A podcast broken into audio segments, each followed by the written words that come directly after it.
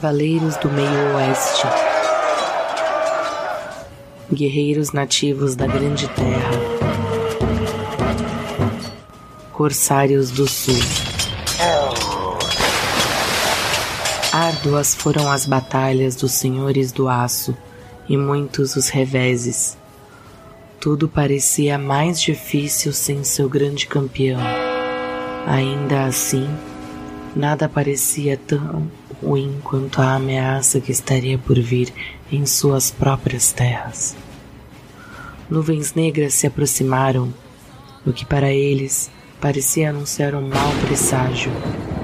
Ao cair da noite, eis que ali estavam seus grandes rivais, os servos do Grande Curvo, ansiosos por vingança após consecutivos fracassos.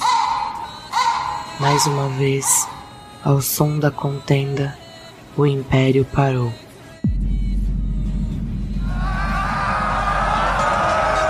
Diferentemente das batalhas recentes, os servos do Grande Corvo agora eram mais fortes e implacáveis, rápidos e letais. Não demorou muito para que os senhores do aço, outrora tão poderosos, sucumbissem diante do ataque impiedoso daqueles que vestem manto roxo. Apesar de ainda buscar forças para reagir, ao fim da noite tudo parecia perdido. Foi a vez do grande corvo triunfar, alimentando ainda mais o desejo de tomar para si não só o trono do norte, mas todo o império. Aos senhores do aço não restará outra maneira a não ser lutar para se reerguer até chegar o dia em que eles encontrarão sua revanche. E mais uma vez, outro capítulo da grande contenda se encerra.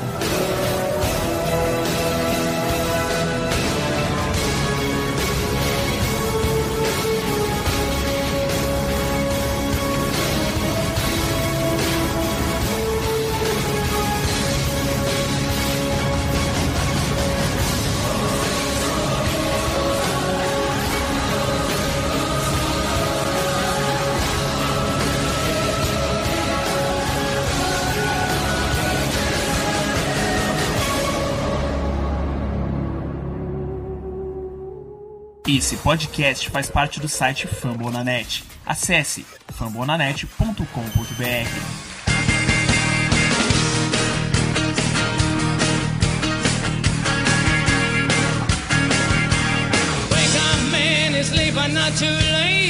Flacco, pump fake. Down the right side, wide open is John Brown for the touchdown.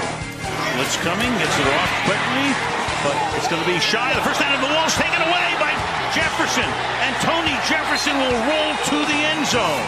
Off to the right, bring him in motion to the inside. And then Flacco on a roll, looks for Collins, hits him wide open, touchdown. Coming, protection's great, and then it's intercepted. It's Anthony Levine.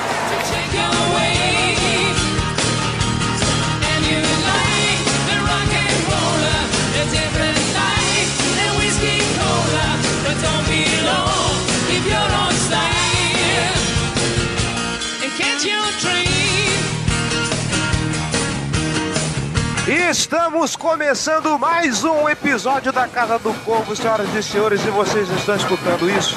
Estão escutando? Isso aqui, meus amiguinhos, é o trem do hype partindo, rapaz. O trem do hype está partindo, ganhamos fora de casa bonito e vamos deixar pro, pro programa então, a todo, todo esse banho, esse balde de felicidade. Eu sou Cleverton Liares e estou aqui na companhia de Giba Pérez. Muitíssimo bom dia, Giba. Bom dia, boa tarde, boa noite para todo mundo que está ouvindo. É, ganhamos bonito. Destruímos o Pittsburgh Steelers fora de casa. Coisa mais importante da temporada. A gente foi lá, fez a nossa parte. Vamos comemorar, né? Pode soltar fogos aí, editor. Vai, não economiza nos fogos, não. a gente foi lá, metemos o, o porrete no pote de mostarda e vamos falar sobre esse jogo maravilhoso, os erros, os acertos, mais acertos do que erros, glória a Deus, como diria nosso querido Cabo da Ciolo. Não tão E- querido. pois é, né? E a gente comenta sobre esse jogo direitinho depois dos recados.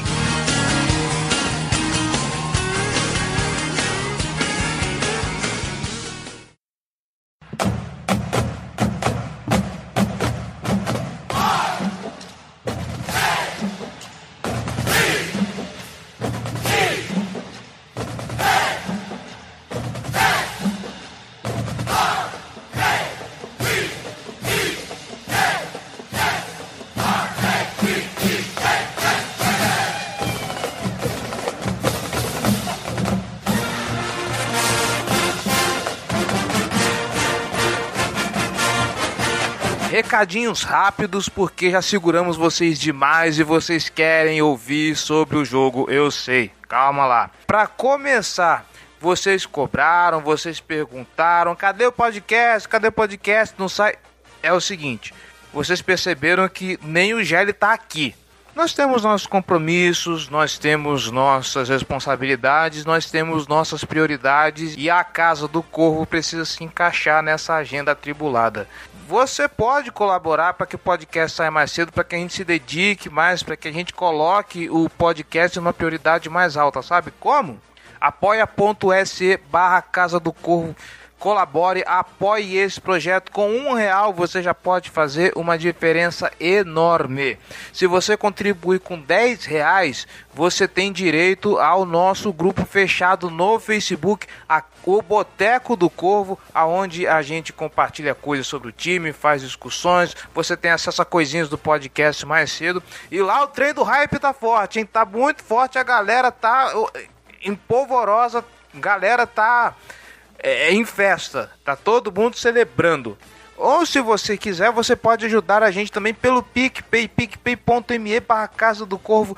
Se você ainda não é usuário PicPay, faça o seu cadastro com o código no post desse podcast e você ganha 10 reais de volta, tá? 10 pratas no seu bolso, sem problema, sem custo, sem problema nenhum, certo? Então, apoia.se, PicPay, seja torcedor de elite, faça como essa galera, o Kaique Coelho, Luiz Renato, Márcio Hayashi, Raul Sá, Rodrigo Ziverzikovski, Ronan Freitas, Júlio Medeiros e Cristiano Brito.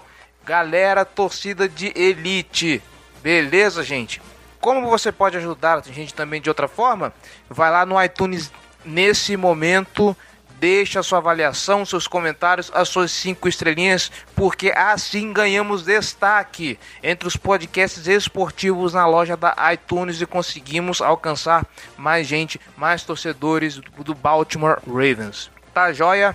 certo? Nossas redes sociais, facebook.com barra Casa do Corvo, nossos twitters, arroba bravensbra, arroba jggl, arroba Casa do Corvo. Elogios, sugestões, dúvidas ou críticas, casa do corvo gmail.com e lembrando nós somos membros da família Fambal na net. Além desse podcast que você está escutando tem o Famblinho toda semana fazendo análise dos jogos da semana e e pelo menos uns 20 e poucos podcasts, cada um dedicado a um time específico da NFL. Você que está aqui não torce para Baltimore, dá uma olhada lá que deve ter um podcast para sua torcida, para o seu time. Aí você aproveita, passa lá na caixa de comentários desse episódio lá no Fambonanet e deixa seu comentário. A gente fica muito feliz, muito agradecido pela sua opinião, pelo seu feedback. Falando em comentários, no Fambonanet, amiguinhos, o, o nosso chefe, o nosso boss, o host do Black Yellow BR e admin do Fumble, da, do Fumble na net, Danídio Batista, sobre o último podcast sobre a nossa vitória contra o Denver Broncos. Impressão minha, tá chovendo muito em jogo do Ravens. Preciso chamar Maju Coutinho para dar uma previsão do tempo no podcast também? Eu acho válido, hein? Ah, eu tô achando que se chover, assim, vamos dar um jeito de chover. Joga água no campo. bota um negocinho no estádio pra ficar jogando água no, no, campo durante o jogo, porque tá dando certo. Então vambora. eu, eu esqueci de ver qual que ia ser a previsão de tempo no Heinz Field. Ah, mas não choveu, né? Não choveu. Não choveu, mas a gente jogou bem, isso importa. É, pois é. O Pedro, parabéns pelo trabalho muito bom. Vocês podiam criar uma premiação semanal pro melhor e pro pior em campo. Acho válido, acho válido. Vamos pensar, vamos pensar, acho uma boa. Eu já tenho, inclusive, o meu melhor em campo. É, o Flaco tá ganhando nas últimas três semanas aí. Hum, não, mas no meu, o meu caso não seria nem o Flaco, mas vamos falar do Flaco porque tem uma informação importante para falar ele daqui a pouco. É, o Luiz Renato Gazola tá triste, tá triste porque a gente não falou dos apoiadores. Hoje é dia de entregar, hoje é dia de mencionar os apoiadores, relaxa. É, e o Daniel Gomes, fala galera, concordo com o Pedro de criar uma premiação semanal, pior e melhor defesa e ataque. A bold dele foi 35 a 10, quase, quase, eu diria que pelas circunstâncias do, do jogo dava para ser. E ele tem uma perguntinha que a gente vai fazer mais tarde. Né, Alex Collins? Dava pra ser. ah, ainda bem que a gente tá alinhado. Era justamente nisso que eu tava pensando. eu, é isso por enquanto, então nós vamos para a pauta.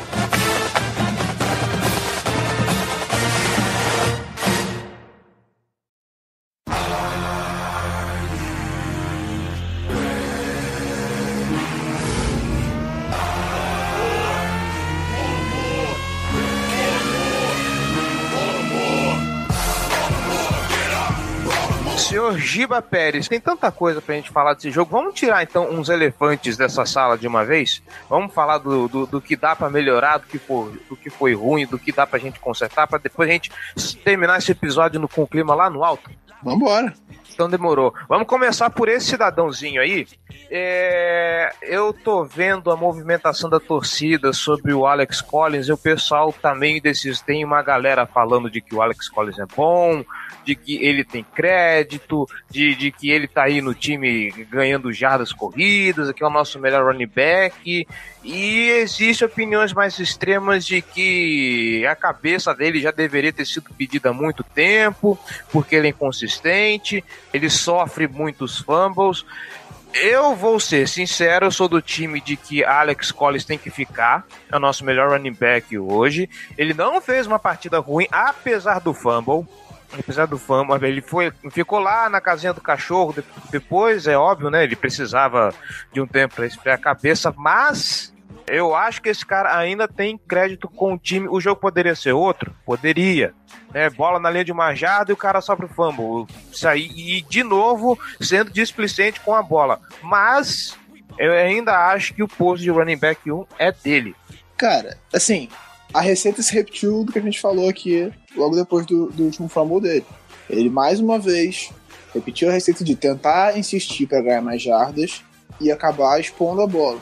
Ele tinha a lateral do campo livre, assim, não tão livre, o cara talvez chegasse nele atrás da linha das scrimmage, provavelmente chegaria, mas era muito mais fácil para ele tentar ir aberto e tentar escapar do teco do cara do que partir para cima dele. Ele cometeu o erro de ir pro contato e aí, ali no contato, o cara segurou ele e chegou um outro jogador que conseguiu arrancar a bola dele.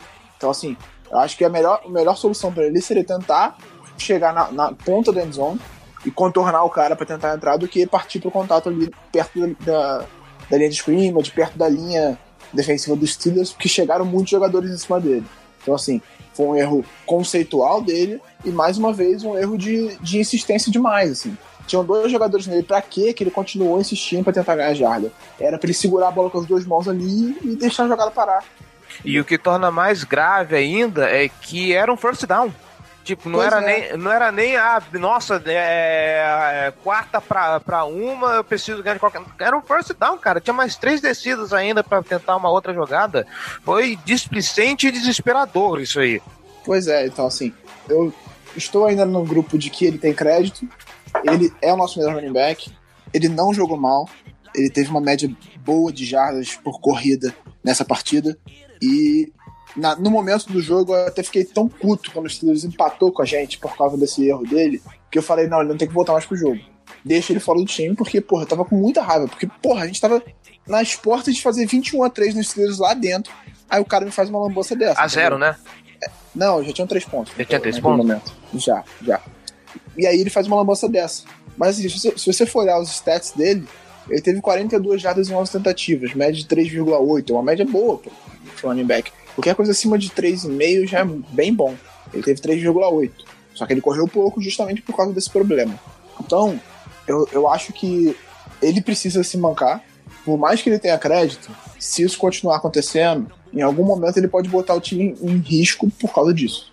Já foi quase dessa vez. Porque a gente poderia abrir uma vantagem grande contra os Steelers lá, talvez até, sabe, deixar os caras desnorteados e conseguir uma, uma pancada mesmo. E ele cometeu um erro que já colocou em perigo uma vitória lá fora. Próxima vez pode ser pior. Então, assim, ele tem que abrir o olho dele. Eu ainda acho que ele tem crédito, que ele tem que continuar no time, que ele tem que continuar sendo running back 1. Mas, por exemplo, daqui para frente, vai ser muito difícil a gente ver ele correndo perto da end zone. Não vai acontecer. Vai ser sempre o Buchanan situações de perigo, de que a gente está segurando o resultado, ele também não vai correr. Você pode ver, na reta final do jogo ontem, do, do jogo passado, contra os Steelers mesmo, lá no Heinz Field, na reta final do jogo, quando a gente tinha vantagem e não queria correr o risco dos Steelers ter um, um turnover para mudar o jogo, ele não entrou mais em campo. Foi só o Bacalhau. Por quê? Por causa disso. Então, assim, ele tem que ter essa preocupação até por causa da carreira dele.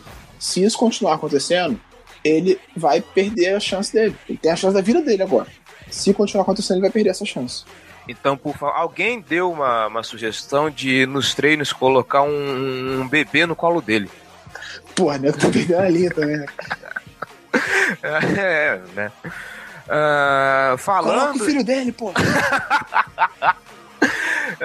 falando em, em, em, drops, essas coisas, outro que a galera andou chamando a atenção é o Michael Crabtree, porque ele parece inconsistente ainda para segurar a bola. Parece que num lance fácil, na hora de, de, de, de fechar o 10, de, de, na hora do 10, do, na, agora eu se consagro no lançamento fácil, ele dropa.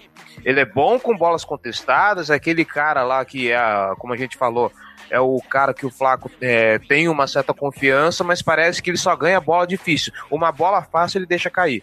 Ele é, parece que o Crabtree ainda não tem segurança. E o que é estranho, porque ele era o principal recebedor do, do, do Oakland Raiders. Eu não lembro dele dropar tanto bola assim alguém me falou também, aí eu já não conheço essa época que no 49ers ele, ele era melhor do que isso, então eu não sei o que, está se passando com, com, a nossa árvore de caranguejo. Não, o Crabtree sempre teve problema com drop. No, tanto no Raiders quanto no 49ers ele tinha esse problema. É, é um problema clássico dele, todo mundo sabe.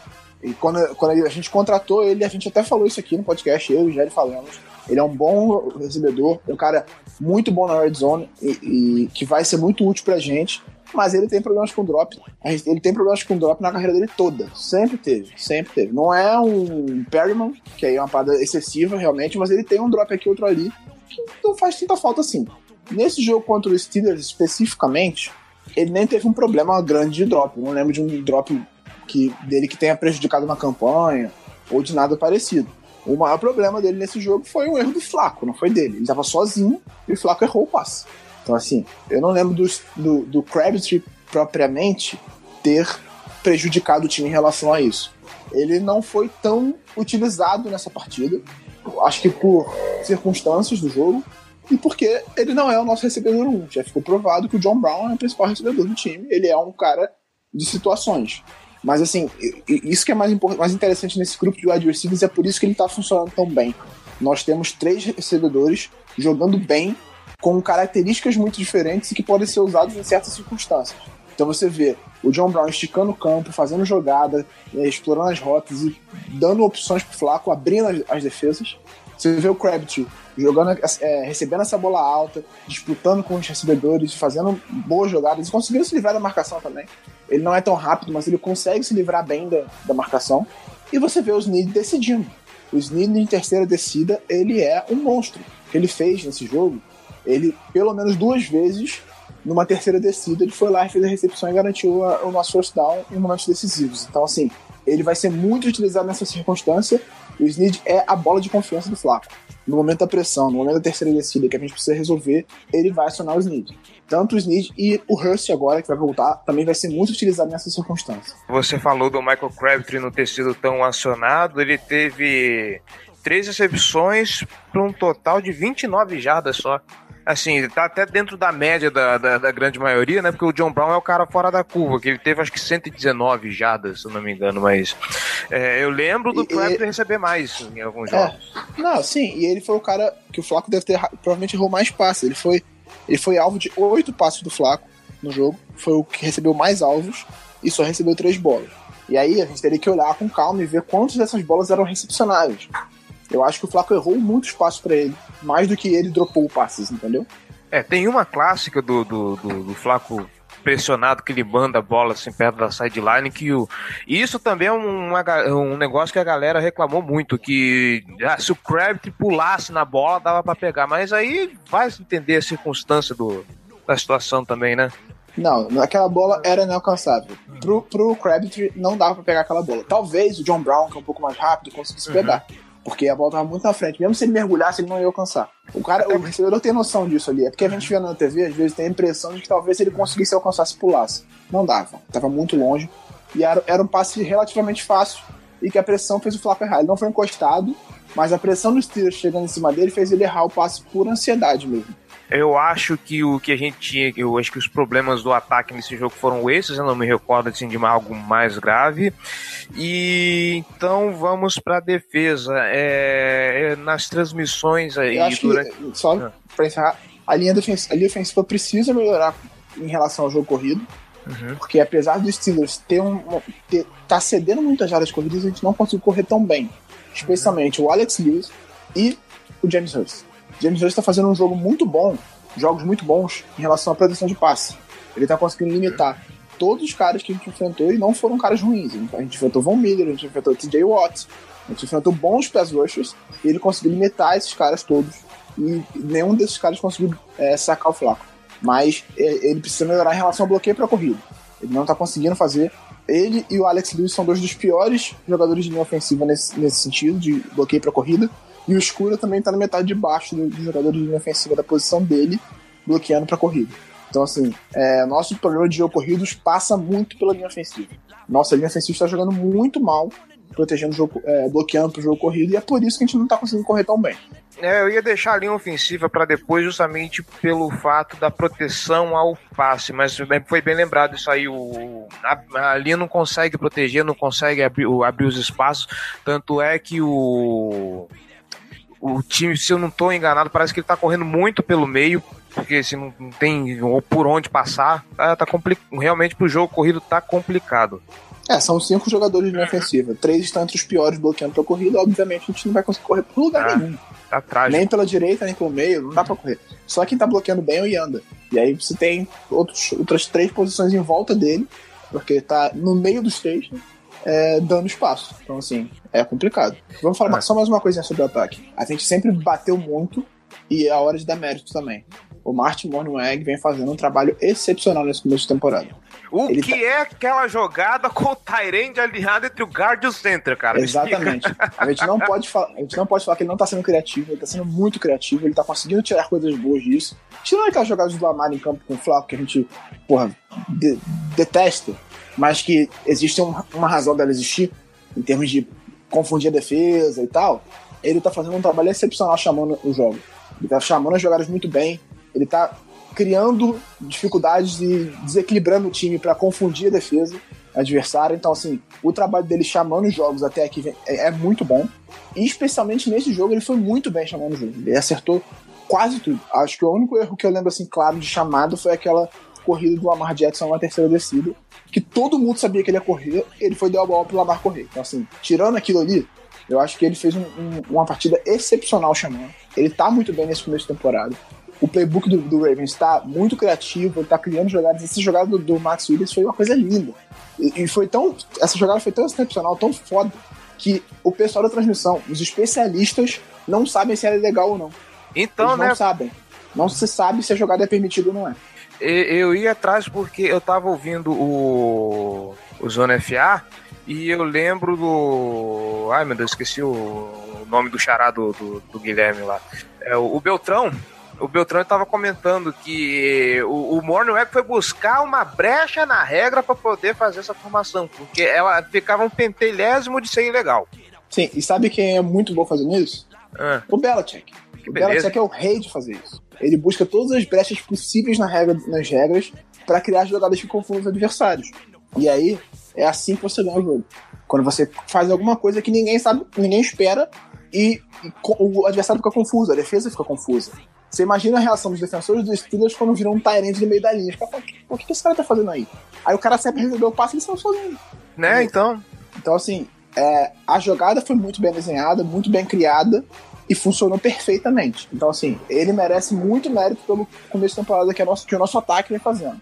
A gente meteu pau, a gente criticou durante duas temporadas aqui, com razão, e agora, no momento de elogiar, a gente tem que elogiar com razão também.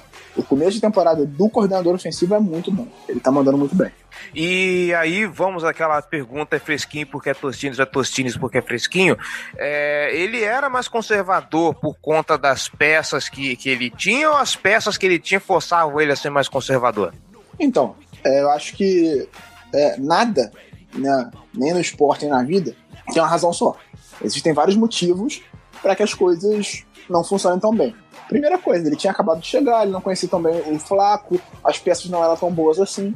Segundo, o Flaco estava lesionado, então ele não podia abusar demais da, das costas do Flaco, fazer ele sair do pocket para passar uma bola, por exemplo, é, exigir que ele lançasse passes muito longos, sendo que ele estava sentindo dor. Então, tudo isso são fatores que, que, que influenciam nesse tipo de coisa, entendeu? Quando você tem algumas limitações em relação a talento, em relação à saúde, você acaba limitando seu playbook em algumas jogadas. E aí o jogo acaba ficando previsível. Agora, nessa temporada que você tem a linha ofensiva saudável, o Flaco saudável e peças e armas boas pro Flaco, você pode criar coisas diferentes. Então, assim, tanto você tem três recebedores bons, agora você tem três talentos jogando muito bem também. O, o Max Williams está saudável finalmente. Acho que é a primeira temporada dele realmente saudável no, no, no Ravens. Que desde que ele chegou como calouro, ele não teve.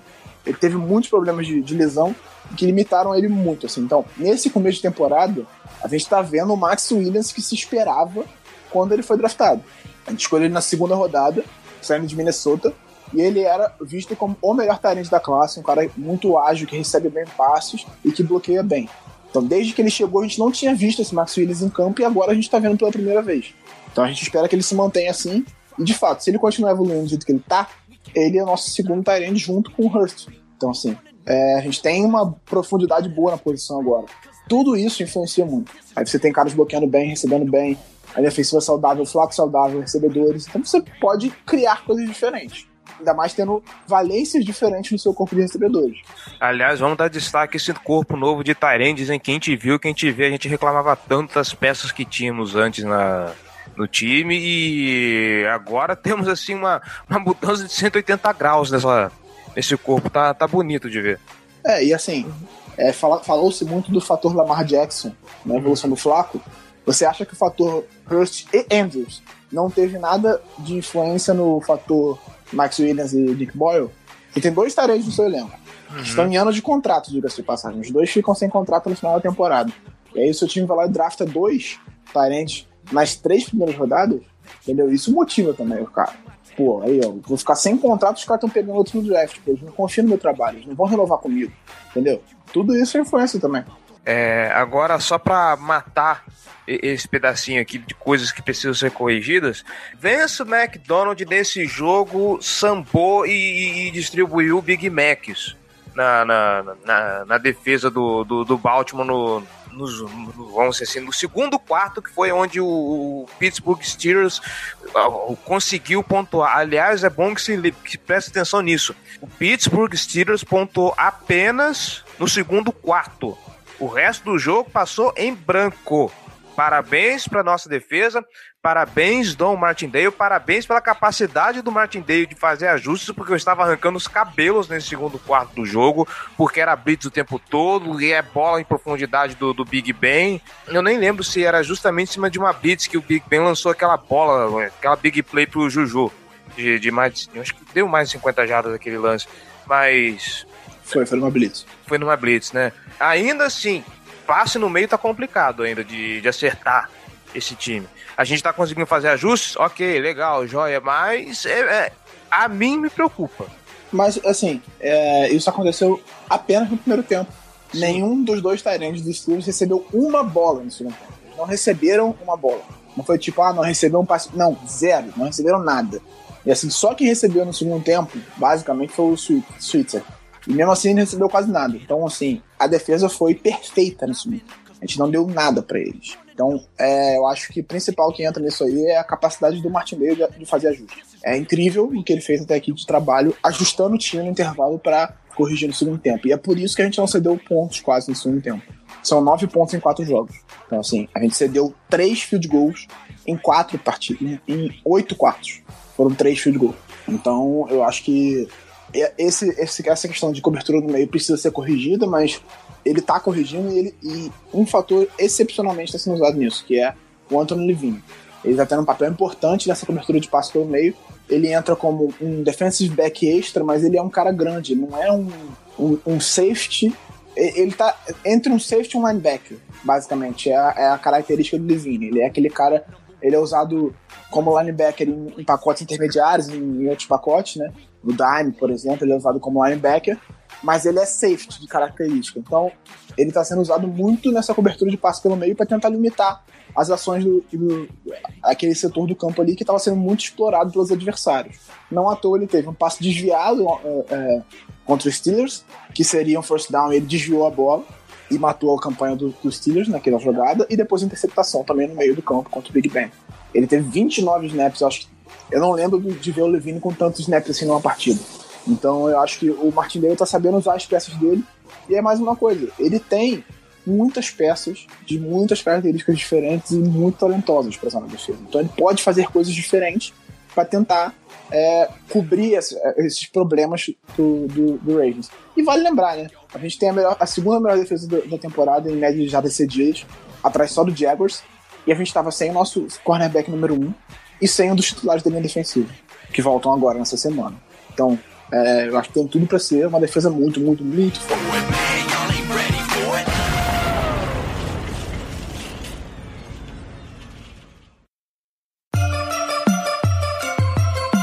Black and purple, black and purple, black and purple, black and purple.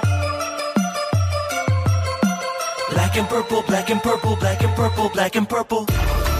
Então, já que passamos a régua nesse assunto de o que precisa melhorar, agora a gente embarca no trem do hype, agora a gente embarca aqui no, no, no, na carreta furacão e vamos falar do que, que, tem de bom nesse time. Eu quero começar pela partidaça, a partidaça que esse refúgio do Dallas de 7 milhões de dólares fez nesse jogo permitindo apenas dois, eu acho que foram oito targets em cima dele e ele só deixou passar dois. E ainda assim não deu nem, nem 20 jadas direito. Brandon Carr, meus parabéns. É, você merece hoje aqui o, o prêmio de melhor jogador desse time é assim, é mais um daqueles da série que a gente criticou muito e agora tem que elogiar, né? Porra, e quando, bicho! E quando eu falava que o começo da temporada dele era bom e que ele é um bom jogador, ele não é excepcional, ele não vai fechar um lado da defesa, mas ele é um bom jogador, ele tem que estar no elenco porque ele é útil. E é isso que eu falo. Ele é útil. Ele vai estar no elenco agora, agora então que ele vai ser reserva, ele vai entrar em alguns snaps, dar uma rotação para a nossa secundária, ele vai ser muito útil. O que ele. A, a, a, defesa dele naquele lance do Juju foi maravilhosa, coisa linda. Ia ser um ah. touchdown do Steelers, ele deu um soco na bola, nossa, maravilhoso. É, um soco, eu ainda vou além, ele deu um shoryuken naquela bola, cara. Pois é, ele jogou muito bem. Ele jogou muito bem, marcou muito bem, deu pouquíssimos espaços para recebedores. E assim, o colega dele também não ficou atrás. O Marlon Humphrey fez uma partida excepcional principalmente porque ele ficou como sombra do, do Antonio Brown.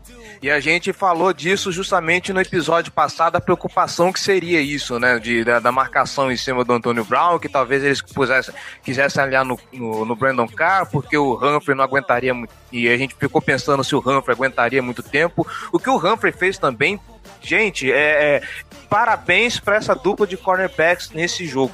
É, é, assim, a gente até falou, porque é muito difícil você ficar um jogo inteiro marcando o Antônio Brown e não, não sabe, não, não, não, não ser queimado nesse sentido.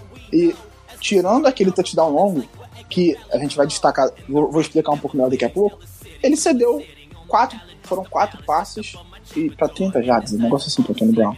Então, assim, tá maravilhoso. Ele anulou o Antônio Brown praticamente. E aquele touchdown, não, sabe, quando você tem seis segundos para passar a bola, quando você dá 6 segundos pro Big Ben passar a bola, ele vai te queimar. Pode ser com o Juju, pode ser com o Anthony Brown, pode ser com qualquer outro. Se você der 6 segundos pra ele dentro do pocket passar a bola, ele vai te queimar. Ainda mais tendo o Anthony Brown do outro lado. Então o Anthony Brown fez a rota, parou, o Humphrey em cima dele, e ele virou e mudou o, o desenho da jogada para dar a opção pro Big Ben. O Humphrey estava bem na marcação, mas o passe foi perfeito. Então, assim, não tinha o que o Humphrey fazer naquela jogada. Ele ainda tentou desviar a bola como fez o Brandon Carr contra o Juju, mas ele não conseguiu tocar na bola porque o Brown conseguiu tirar ela da frente na hora que ele ia dar o tapa. Então, ele fez o melhor que ele podia fazer naquela jogada e, é, infelizmente, foi touchdown. Mas ele fez uma partida excepcional marcando o Antônio Brown. É, só para não deixar os números soltos, o Brandon Carr ele permitiu duas recepções para cinco targets para 16 jardas. E a gente está falando de números contra o Pittsburgh Steelers, que tem essas armas poderosas que a gente já cansou de falar. Então, Brandon Carr, parabéns. E já que estamos aqui falando de. E, e falando sobre o Antônio Brown também, hum. é, ah. ele teve quatro recepções para 30 e poucas jardas, tirando o touchdown. Ele foi alvo de 11 passos durante o jogo. Como é que é? Quem que é o melhor Brown da, da UFC mesmo? O John Brown, eu já falei isso, gente. Eu já falei isso. O John Brown é o melhor Brown da UFC. É só, assim, não sou eu que tô falando, são os números. Olha as estatísticas. Quem tem mais jarda? John Brown. Touchdown, está igual. John Brown é melhor. Pronto, acabou. E inclusive, algo que você levantou, ele já bateu o, os melhores números da carreira dele no Arizona Cardinals, né? Não, não, ele bateu as estatísticas dele na temporada passada. Na temporada passada, ah, tá. Então... Sim, sim. Ele teve, temporada passada ele teve 10 jogos e teve menos jardas e menos touchdowns do que, do que esse ano. Uhum. É, então ele já bateu esses números nessa temporada. A melhor temporada dele no, no Cardinals ele teve 1.200 jardas, ele jogou muito bem. Teve uma, uma temporada que ele foi excepcional e outras temporadas que ele foi bem. Mas a temporada passada ele já bateu os números. Uhum. E o Snead também, né? O Snead com a primeira recepção dele na temporada ele bateu os números da temporada passada. Que beleza, né? O que, que Baltimore não faz? O que, que Baltimore não faz com essas, com essas pessoas, né? É, assim, é, o Snead, ano passado, ele sofreu um pouco com lesões e suspensões, ele acabou não jogando tanto e ele não recebeu nenhum passe quase do Breeze, ele recebeu acho que dois passes, um negócio assim. Então os números dele foram bem ruins na temporada passada. E aí, logo no primeiro jogo, ele já fez um touchdown e já bateu o número dele de, de jardas que ele teve com o Saints no ano passado. O John Brown, só para a título de registro, se ele manter a média que ele está fazendo, ele bate 1.352 jardas nessa temporada. Que seria o recorde do Baltimore Ravens. Uhum. O recorde do Baltimore Ravens é 1.201, se não me engano. E ele bateria o recorde se ele continuar. E assim como o Flaco, se mantiver a média de jardas que ele tem até aqui, ele vai bater 5 mil jardas na temporada. Não, o, o Flaco é um episódio à parte nesse time. É, é, o que a gente tá. Eu acompanho o Baltimore Ravens desde, dois, desde o Super Bowl 47. Já falei isso aqui um zilhão de vezes, vocês já estão até de saco cheio de ouvir isso. Eu nunca vi, nunca vi Joe Flaco jogar como ele está jogando esse ano assim, é a melhor temporada do Flaco, o melhor começo de temporada do Flaco desde 2012, quando a gente ganhou o Super Bowl. Ele começou bem, é, é, é porque eu só vi de três jogos, na verdade, em 2012, então eu não tenho, eu não sei com quatro jogos como ele foi. Mas nos três primeiros jogos de 2012 ele teve, é, ele tava 2-1, ele lançou só duas interceptações e lançou um pouquinho mais de dados que ele tinha lançado esse ano. Mas em quatro jogos eu ainda não olhei. Vou até conferir agora, peraí. Quatro jogos, eram três vitórias e uma derrota. Ele teve. Pô, tem que somar mesmo, mas teve mais jardas e mais interceptações e o número de touchdowns foi menor. Então, assim, ele tem um começo de temporada semelhante ao que ele teve em 2012, quando a gente foi campeão do Super Bowl. Aí vem esse senhor Giba Pérez falar pra gente ficar calmo, tá vendo? Eu só estou Meu comparando amigo, as temporadas, meu, eu não tô dizendo que a gente vai ser campeão. Meu amigo, o, não, o trem do hype já partiu, cara. Já foi.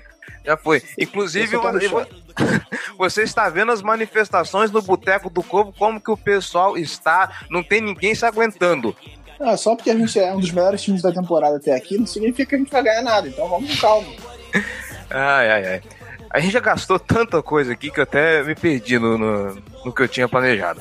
Já falamos do John Brown, já falamos do Flaco, já falamos dos nossos dois corners. Eu queria destacar também, eu sei que talvez seja só um detalhezinho, mas assim, eu deixo aqui também meus parabéns pelo Tony Jefferson, quase, mas quase conseguiu um, um touchdown pra gente, se não fosse, acho que foi no Vance McDonald aquela, que foi aquela bosta, se não fosse que calcanhar maldito, era mais um TD. Sim, foi em cima do Vance McDonald, foi lindo, assim, foi um fumble roubado dele, que eu nunca vi um negócio desse jeito, assim. Ele roubou a bola de um jeito do cara que me impressionou mesmo, ele melhorou bastante em relação à temporada, talvez pelas características do, do Martindale, que o Martindale tentou explorar dele e que foi falado antes da temporada, que ele ia tentar fazer o Tony Jefferson, Tony Jefferson jogar mais perto da linha de scrimmage, como ele jogava no Cardinals, e ele tá fazendo muito isso, chegando muito, fechar a corrida, ele tá jogando bem. Ele tem alguns problemas de cobertura, mas isso a gente já conhece, né? E que o Martinelli tá conseguindo limitar esses problemas dele. Então, o começo da temporada do, do, do, Tony Jefferson não é excepcional, mas é bom. E não é maravilhoso, mas é bom. Então, acho que, que vale, vale elogio, sim. E essa jogada excepcional, é, é, essa jogada principalmente foi, foi muito bonita. E vamos também agora, é, já destacamos também, mas agora vamos dar ênfase ao cara que deu a. que ganhou a bola do jogo, né? Dom Martindale. E. A torcida, é o seguinte. De novo, eu estou ouvindo coisa de que os Ravens começam mal no primeiro tempo e depois vão muito bem no segundo, no que diz respeito à defesa. Né, como diria nossa, como diria Dilma Rousseff no, no que diz respeito à questão de, de defesa, a gente começa mal no primeiro tempo e se acerta no segundo. É, eu acho um achismo bem grande que esse, esse detalhe que vocês estão observando é questão de jogo a jogo. Não tivemos problema no, com, contra o Buffalo Bills.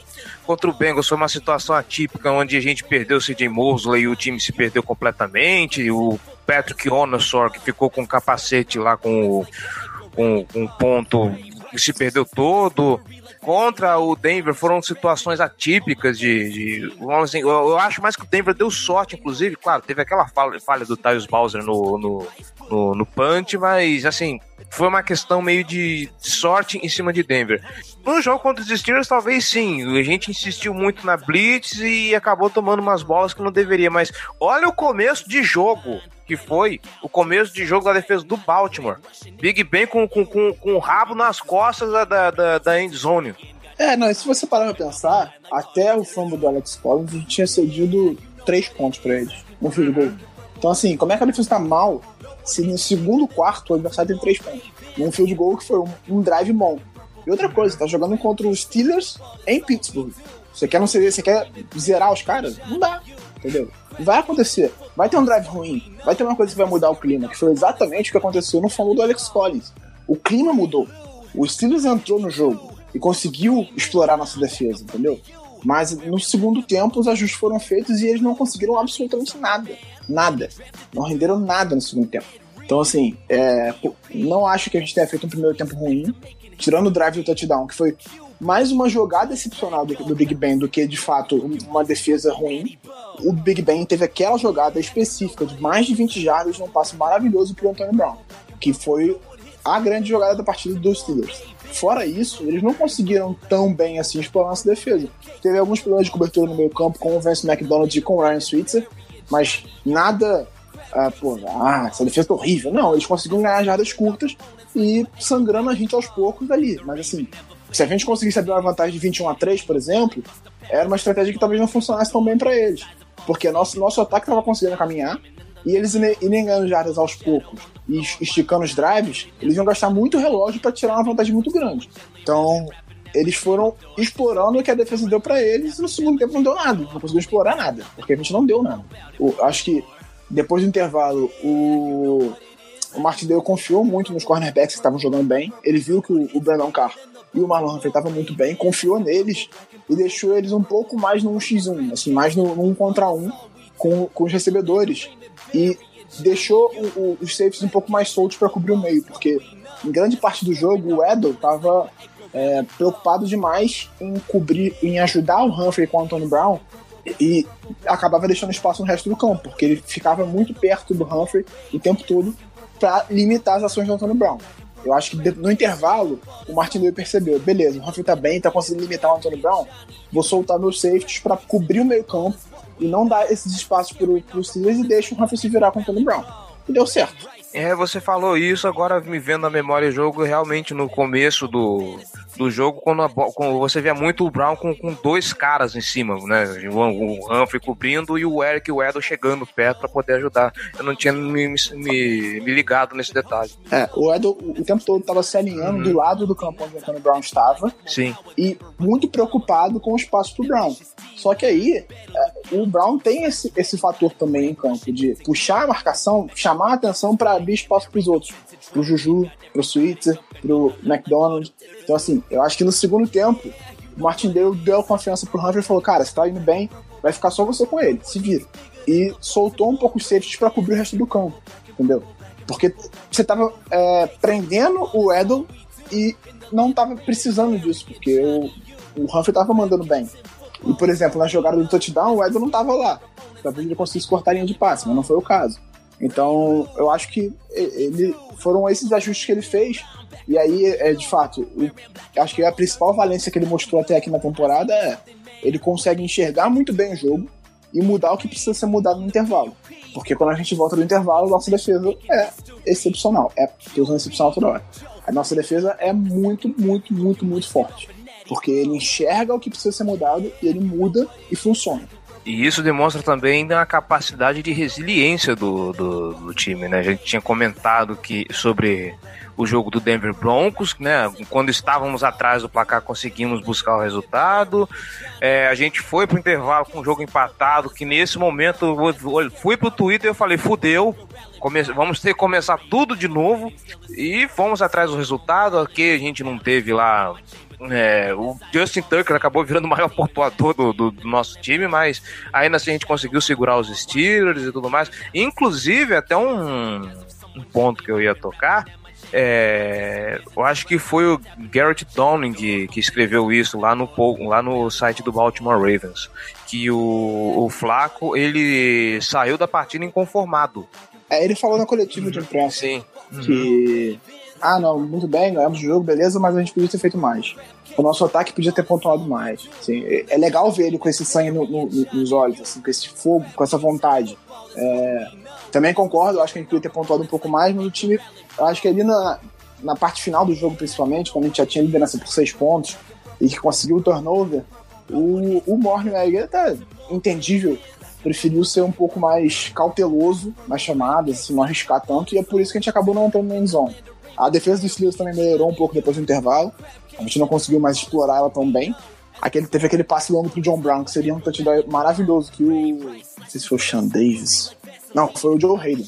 Que o Joe Hayden conseguiu cortar perfeitamente. Então, assim, eles tinham um corner muito bom e era necessário não arriscar tanto assim, a gente estava ganhando.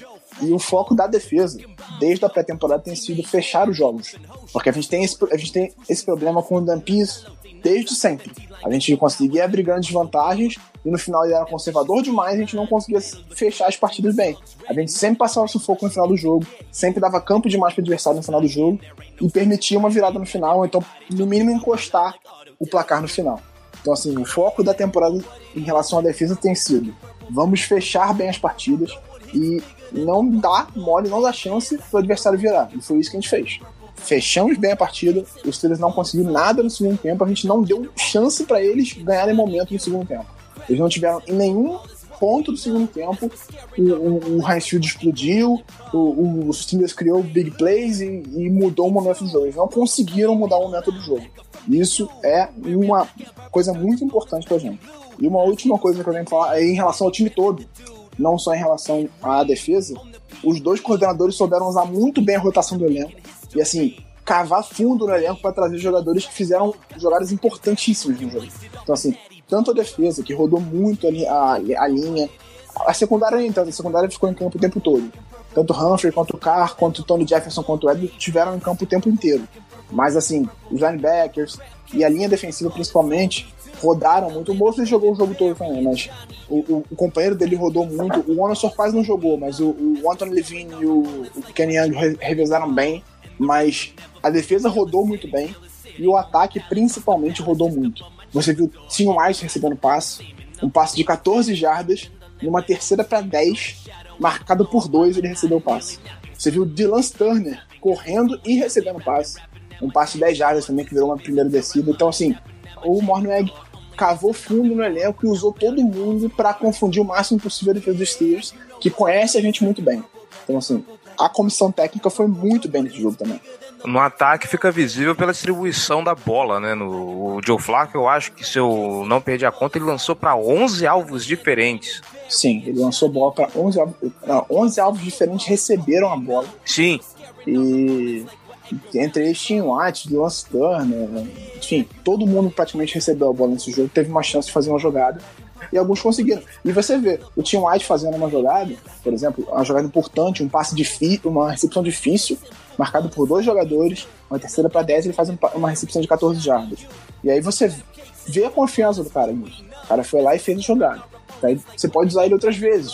Ele vai ganhando espaço no, no roster. Porque se ele dropa aquela bola ali, acho que ele nunca mais entrava em campo para receber um passe. Mas ele fez a diferença. Então, assim, você vai rodando o seu roster, vai dando confiança para vários jogadores. Isso é muito importante. Ah, que time, amigos, que time! Eu estou empolgado.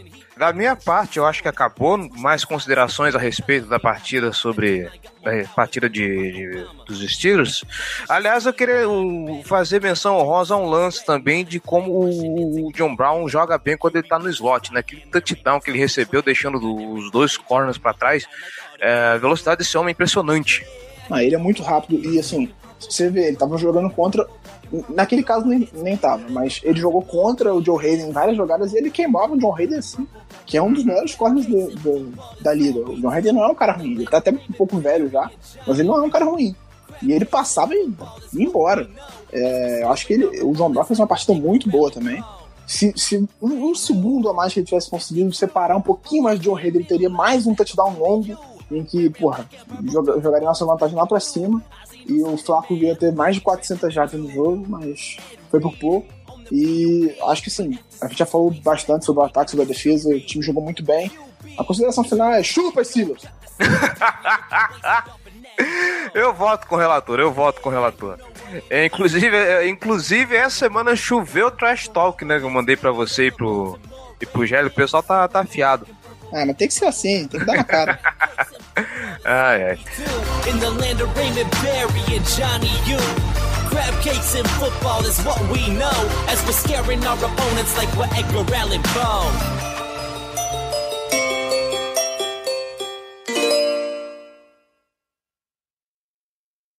This football right here. We hung today. Follow me. Hop on this back. That's what real linebackers do because we got each other. Run to the football today and let's knock somebody out. Y'all know what we do on three. One, two, three. Oh! Let's go. Let's go. Let's go. Let's go. Let's go. Let's go. Let's go. Let's go. I'm a Baltimore Raven. Fechamos a conta aqui, vamos para as perguntas. Eu peço desculpas a vocês, pessoas, que eu, eu esqueci.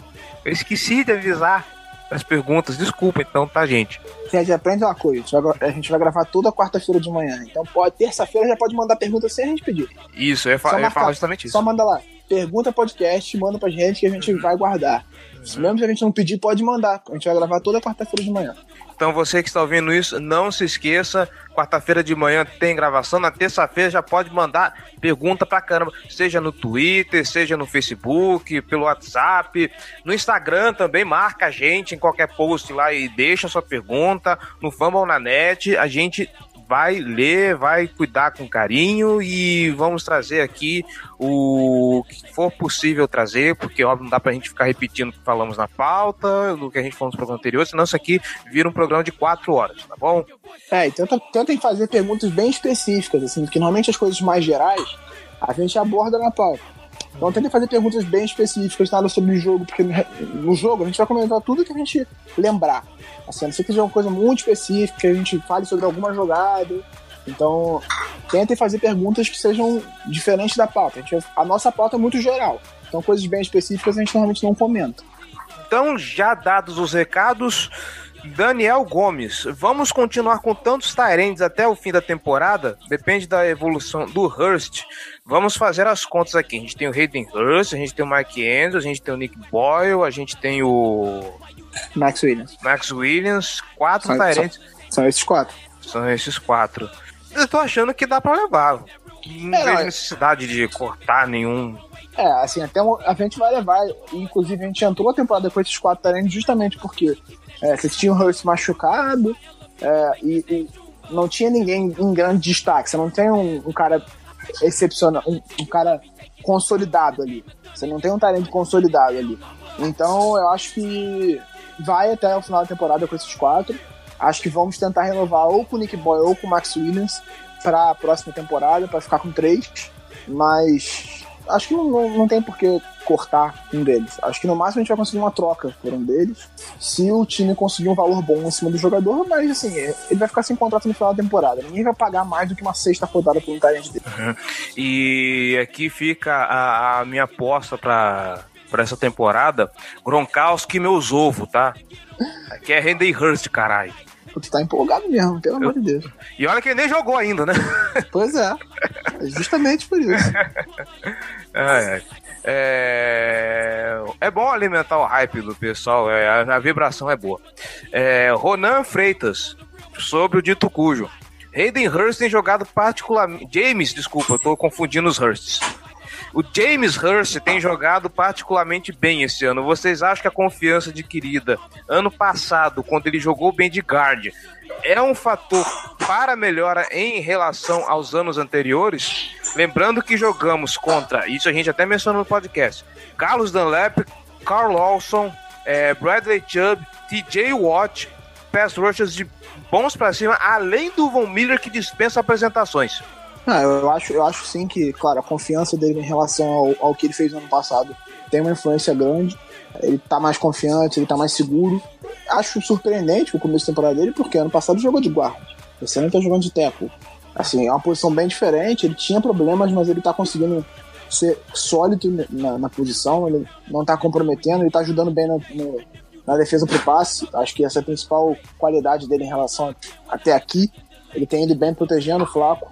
É, não me empolga muito, porque a gente sabe como é que é o Hurst, mas eu acho que ele tá conseguindo ser sólido até aqui.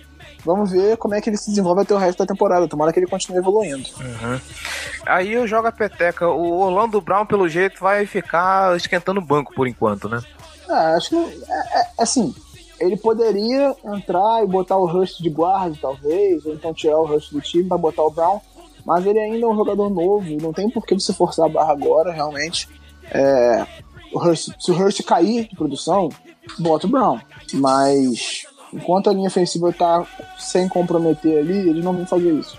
Acho que só se de fato o Hurst começar a jogar muito mal, o Brown vai entrar. A gente conhecendo a nossa comissão técnica, é sempre muito cuidadosa com jogadores jovens.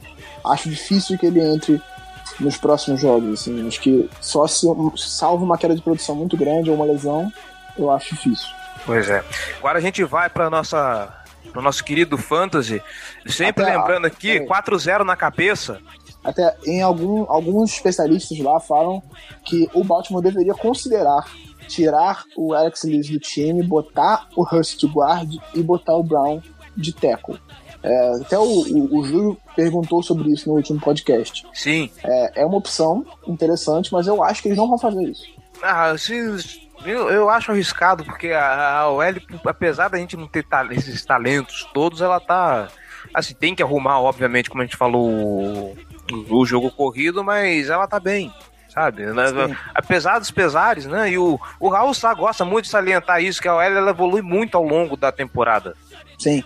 Então eu acho que deixa do jeito que tá e só se acontecer um negócio muito grave para mexer por, por enquanto. É, vamos ao Fantasy então. O... Falando nisso, como é que você tá, Giba? Tá. Inferno, vai. Tô com um 3.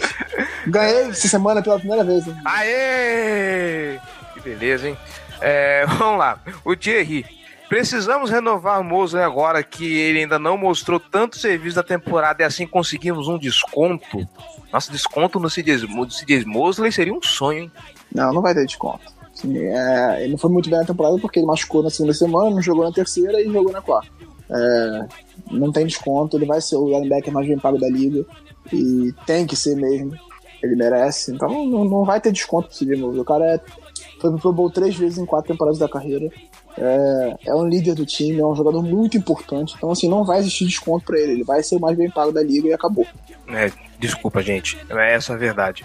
É, ainda sobre. Gente, vocês estão pensando muito cedo em renovações. Jesus Cristo. Vamos ganhar o Super Bowl primeiro. É, renovamos agora com o John Brown ou esperamos o final da temporada para ver questão de lesão? Ah, eu acho que vale renovar com ele agora, mas tudo depende de quanto ele quer, né? Eu acho que eu acho que o próprio John Brown não tem interesse em renovar agora. Ele quer, ele chegou em Baltimore com o objetivo de mostrar serviço para ter um temporada um, um, contrato grande na próxima temporada. Assim, por mais que ele tenha começado muito bem, ele pode mostrar mais, entendeu? Então eu acho que ele mesmo não, não vai querer renovar agora porque ele sabe que ele pode ter um contrato melhor no final da temporada. Eu acho que infelizmente vai ser muito difícil a gente ficar com ele. Que triste. Eu lembro de, de, sair alguma coisa assim, dele ter comentado que ele queria um contrato baixo, que ele queria pelo menos mostrar que, que ainda tem gás. É, ele queria é, um contrato curto. Ele queria um contrato de uma temporada só, uhum. para poder mostrar serviço e, e, ficar com um contrato longo e grande depois. Ele recebeu ofertas maiores do que a nossa, mas ele preferiu a nossa porque era de um ano só. Que beleza, hein? Ah, esse salário cap apertado. Tristeza. É, o excesso de confiança pode fazer com que escorreguemos na frente dos Browns? Eu acho isso bem plausível, cara. Isso, cara, esse jogo dos Browns tá me dando uma agonia. É, eu, eu que eu falei, eu tô mais preocupado com esse jogo do que do último, assim. Eu acho que vai ser um jogo brabo. É, eu espero de fato que o time esteja confiante, mas não excessivamente, assim, que o time esteja atento para as dificuldades, mas é um jogo difícil, não vai ser um jogo fácil, não. Longe disso. É, por favor, é, John Harbaugh, faça esse time calçar as chuteiras da humildade. Agradecemos. É, e aí agora eu vou jogar para Clube Estada. É, Naubert Mesa Casa e para quem tá lá no Boteco do Corvo, você que não é, você que não é torcedor de elite, apoia.se barra Casa do Corvo. Se você contribuir com 10 reais, você vai fazer parte do grupo mais clubista do Facebook. É... Somos realmente o time mais completo da EFC. Da EFC? É. Hum, não. Não. Talvez sim. Acho que o, o Chiefs é o time mais forte, mas ele tem problemas na defesa que podem custar caro para ele no momento decisivo. É, quase custou contra Denver, inclusive, né? Pois é. é. A gente não é o time mais forte, mas talvez seja o time mais equilibrado da UFC. O, o, Chargers, que era uma das apostas, tá tendo dificuldade nesse começo de temporada, mas pode se encaixar ainda. É, eu acho que tem um elenco melhor do que o nosso, no geral. No geral, o elenco deles é melhor do que o nosso. Mas no momento, o nosso time é o mais equilibrado. Aliás, o Chargers, que decepção, cara. Tá no meu banco do Fantasy. É, o, o, o Bengals também faz um bom começo de temporada, mas tá, tá sangrando na defesa também. É, tô, assim, claro que eles enfrentaram um ataque muito forte, mas tomaram bastante ponto do, do Falcons fora de casa, né? Mas conseguiram reverter.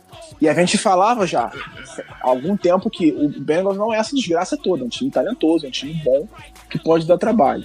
Então, vamos ver. Espero que eles caiam de posição, mas não dá sinais disso até o momento. E se você parar para pensar, por um pouquinho esse time estaria 2-2. É, a gente poderia é. estar 4-0. Uhum. o Kaique Coelho ele faz umas perguntas para reforçar um pouco o que a gente já falou na pauta. Temos potencial para ter o melhor corpo de Tyrands da liga? Em relação a corpo de Tyrands, acho que tem, mas assim, não é. Tyrands, um pouco. Os reservas, na maior parte dos times, por exemplo, Chiefs, Patriots e, e tal, os reservas não recebem tantos passes assim, eles são muito mais usados para bloqueio porque você tem um cara excepcional lá que não precisa, você não precisa passar para outro. Né? Mas eu acho que sim, a gente tem potencial de ter um, um excelente corpo de Tyrant. Se o Max Williams atingir o potencial que se esperava dele quando ele foi draftado, e o Hurst for o que se esperava dele também no draft, acho que a gente vai ter uma dupla de Tyrant muito forte. Assim esperamos, né? Até porque, né, né, o Sr. Oz, né? Se você passou o Calvin Ridley, tem que ter algum motivo, né? Eu não vou nem falar sobre isso. o Collins, apesar de mais talentoso, tem que perder mais carregadas para o Allen, que é mais seguro. Uh, até o momento, não. A gente falou sobre isso também, né? Mas é, eu acho que o Collins tem que aprender, tem que tomar cuidado. Mas assim, você não pode abrir mão da explosão da, da dos ganhos dele para botar o Allen, que de fato não é um cara explosivo, não é um cara que ganha muitas jardas, que quebra tecos e avança e sabe.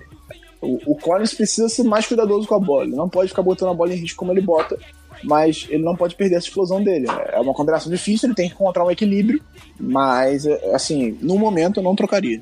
E a última, gente, praticamente, é que só para arrematar, sim, as chamadas ofensivas e defensivas são o grande upgrade desse time até aqui já respondendo a pergunta, a última pergunta do Kaique, a gente já falou isso.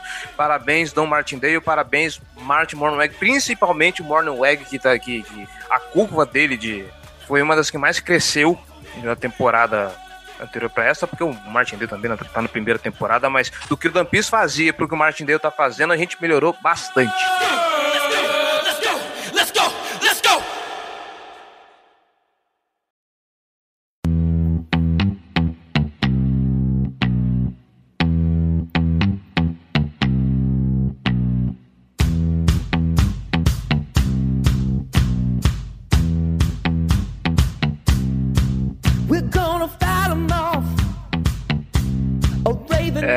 E é isso. vocês aí estão sentindo a falta do João Gabriel Ele ainda está ocupadinho, ele ainda está com, a, com, a, com, as sandálias penduradas nesse podcast. Em breve ele volta. Não ainda, tá chine... ainda tá chinelando. Senhor Giba Pérez, muito obrigado pela participação, muito obrigado pela colaboração, muito obrigado pela sua sabedoria. Forte abraço, hein? E você que está nos escutando, sobe aí no trem do hype, porque tamo junto, esse trem já tá partindo. É, não tem como não ficar empolgado, né, gente? 3-1, vitória no, fora de casa contra o Pittsburgh Steelers no, no Field. É, é de deixar o coraçãozinho aquecido. Não se esqueça, nossas redes sociais, facebook.com barra Casa do Corvo, nossos twitters, arroba Casa do Corvo, arroba Ravensbra, arroba JGL. Sim, não esqueça também agora, nós fazemos parte da, da Ravens Flock, estamos também agora soltando nosso podcast junto com o pessoal do Ravens Brasil. Guilherme Foster, muito obrigado pelo espaço, pela oportunidade. Isso só ajuda a torcida do Baltimore Ravens a crescer mais nesse país. E é isso. Até semana que vem, se tudo der certo, com vitória em cima do Cleveland Browns. E é isso. Um abraço. Até mais, gente.